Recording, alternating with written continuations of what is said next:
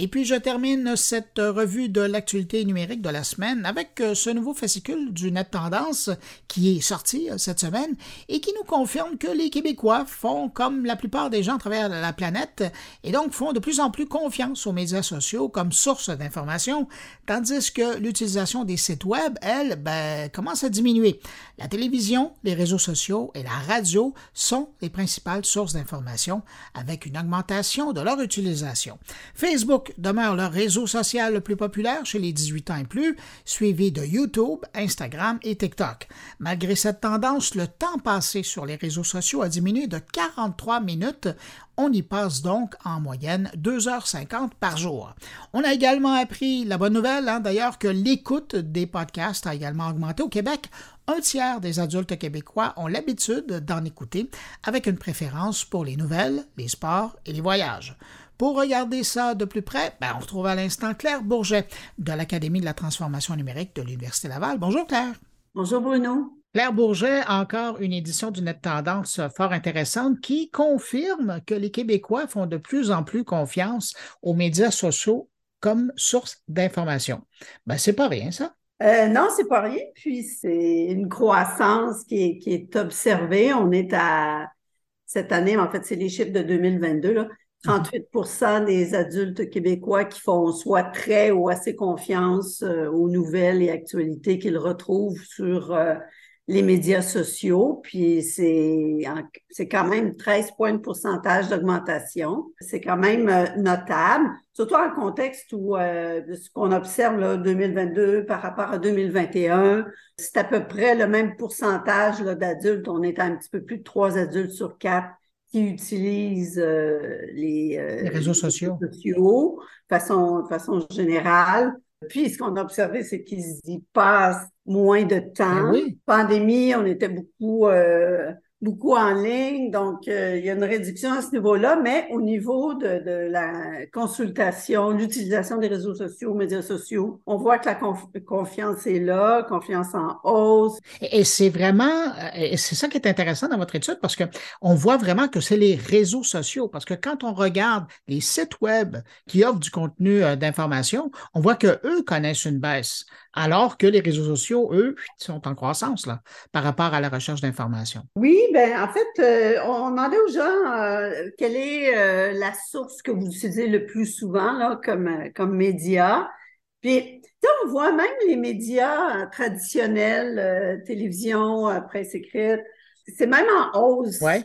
en hausse légère, mais, mais c'est en hausse. La radio un peu en hausse, les réseaux sociaux le plus en hausse, si on veut, avec un 9 points de, 9 points d'augmentation, mais les sites web qui offrent du contenu d'information, euh, il y a une baisse. On est à moins 7 points de pourcentage. C'est nouveau. Euh... Oui, et surtout qu'à l'heure où il y a une grosse discussion entre les, le GAFAM, les, les, Facebook et les Google, qui disent que, écoutez, nous, on n'a pas besoin des nouvelles. On vous oblige pas à être là. Puis là, on est en train de se rendre compte que les gens utilisent de plus en plus les réseaux sociaux pour s'informer.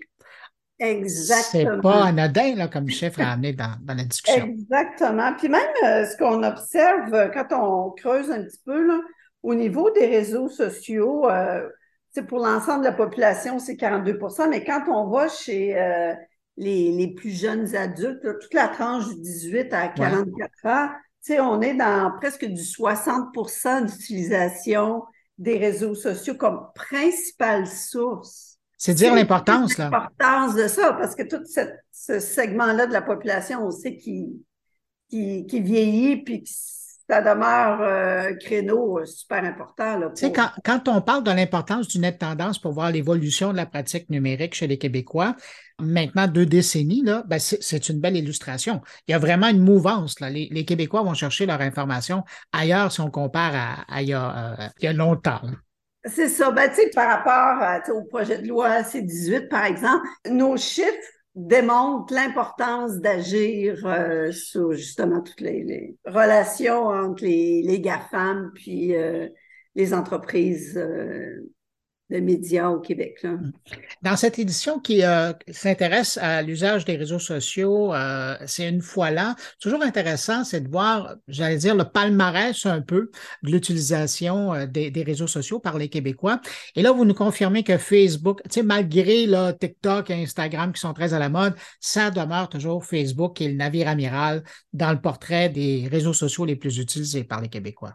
Euh, exactement. Mais il faut dire par contre euh, que c'est chez les adultes de 18 ans et plus. Parce que si on va dans le 12-17 ans, on sait que le portrait euh, changerait. Le portrait changerait. Mais oui, Facebook est toujours grand numéro un avec 88% des adultes qui disent l'utiliser. après ça, c'est YouTube à, à 69. On voit les écarts. Instagram 39, TikTok 34.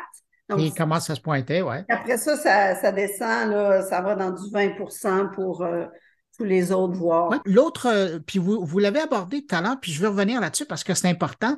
Puis c'est un peu comme vous le disiez, hein, c'est peut-être un, repositionnement ou euh, c'est revenir à, la normale, en guillemets.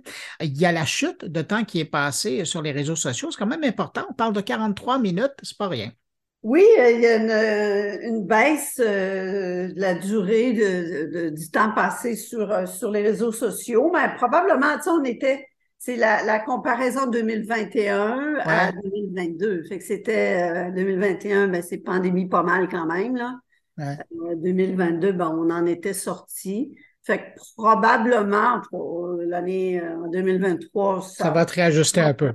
Claire, euh, avant de, quitter le sujet des réseaux sociaux, euh, il y a quelque chose que vous avez, une nouvelle mesure que vous avez introduite dans cette édition, et c'est l'accès à, des contenus payants pour s'informer en ligne.